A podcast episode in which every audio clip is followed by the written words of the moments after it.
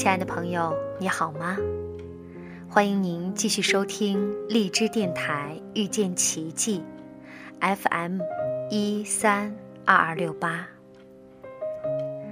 曾经在一个早教中心的墙上看到过这样一句话：“亲情是天生的，爱需要学习。”当时我真的是很不明白这句话。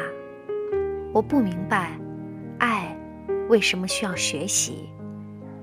可是现在，随着自己的成长，我却发现，学习真的非常有必要。因为我们可能很多人都不知道怎样去爱，都不懂得去爱。没有哪位父母一大早晨醒来就打算要让孩子生活痛苦不堪。没有一个母亲或者父亲会说。今天只要有机会，我就要向我的孩子大嚷大叫、唠叨，要让他丢脸出丑。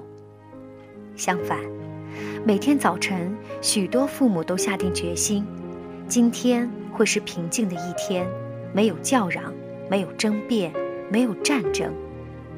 但是，尽管有好的意图，讨厌的战争还是会再次爆发。父母和孩子之间充满了无休止的小麻烦、阶段性的冲突，以及突如其来的危机。发生危机时需要做出反应，而反应无一例外都会造成一定的后果，对孩子的个性和自尊造成或好或不好的影响。我们相信，只有心理不正常的父母才会做出伤害孩子的反应。但是，不幸的是，即使是那些爱孩子的、为了孩子好的父母，也会责备、羞辱、谴责、嘲笑、威胁、收买、惩罚孩子，或者给孩子定性，或者对孩子唠叨说教。为什么会这样呢？因为。大多数的父母没有意识到语言的破坏力量。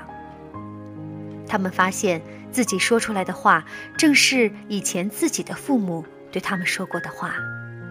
发现他们正用一种自己也不喜欢的语气跟孩子说话。他们没有打算这样。在沟通中发生这种不幸，常常不是因为缺乏爱心，而是缺乏对孩子的理解。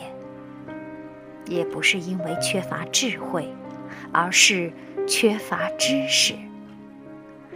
父母需要特别的方式跟孩子相处，跟孩子交谈。如果我们中的任何一个人躺在手术台上，在麻醉师把我们麻醉之前，外科医生走了进来，说：“在手术方面，我真的没有受过多少训练，但是我爱我的病人，我会利用常识来做手术。”这时，你会有什么感觉呢？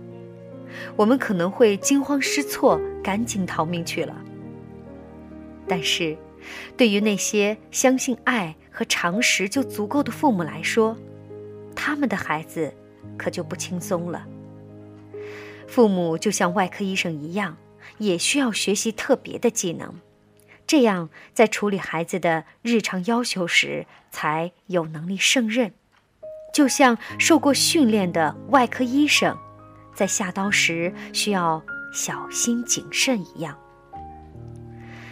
父母在使用语言时也要有技巧，因为语言就像刀，它们能够带来痛苦，即使不是身体上的痛苦，在情感上也会留下很多痛苦的伤痕。如果我们想改善和孩子的沟通，该从何处开始呢？可以通过观察我们自己的反应。这些语言我们都是知道的。我们听到父母在跟客人和陌生人交谈时，就是使用那样的语言。那种语言，它会照顾你的感受，而不是对你的行为进行批判。我们对一个忘了。带走雨伞的客人会说什么呢？你会不会追上去说：“你怎么回事？每次来我家都要落下东西，不是这个就是那个。你为什么就不能像你妹妹一样？她来我家时总是很守规矩。你都四十四岁了，能不能长点记性？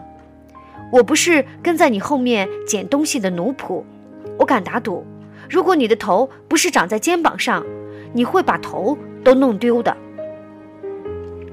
我们不会对客人这样说话，我们会说：“这是你的伞，爱丽丝。”也不会再加上一句：“你总是不注意。”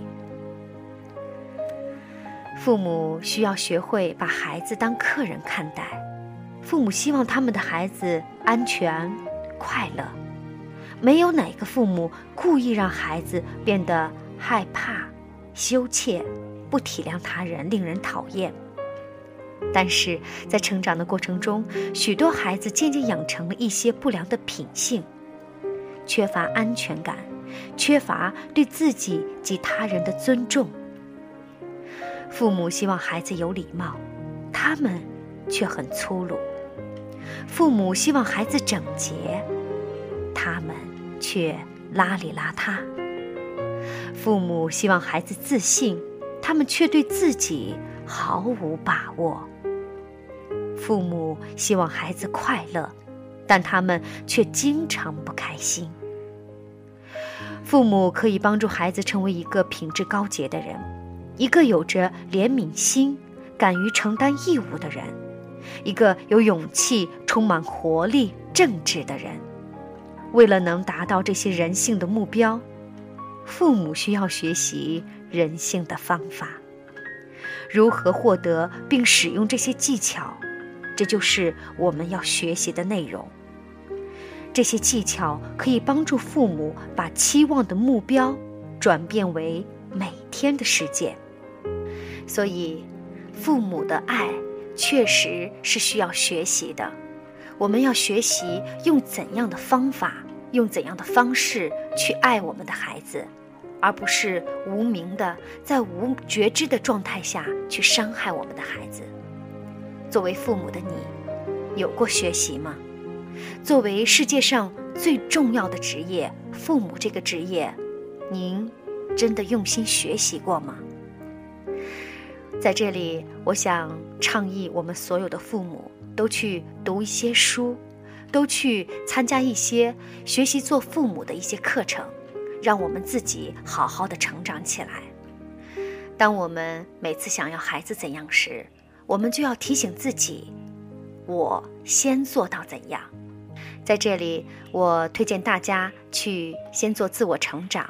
然后去学习一些如何做父母的一些技巧，在这里我推荐一些我曾经读过的书，比如说李中莹的《亲子关系全面技巧》，比如说李月儿系列的《谁误解了孩子的行为，谁拿走了孩子的幸福》等等，还有窗边的小豆豆，然后呢还有孩子把你的手给我，为孩子立界限。我推荐的这些书都是书架上的书，大部分我都已经看过。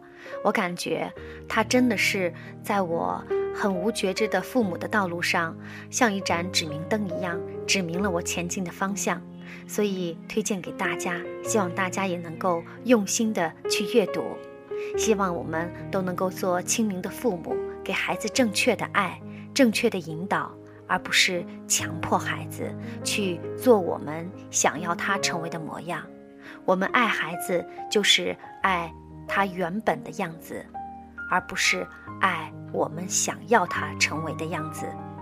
好，亲爱的朋友，感谢您的收听，我们下期节目再会。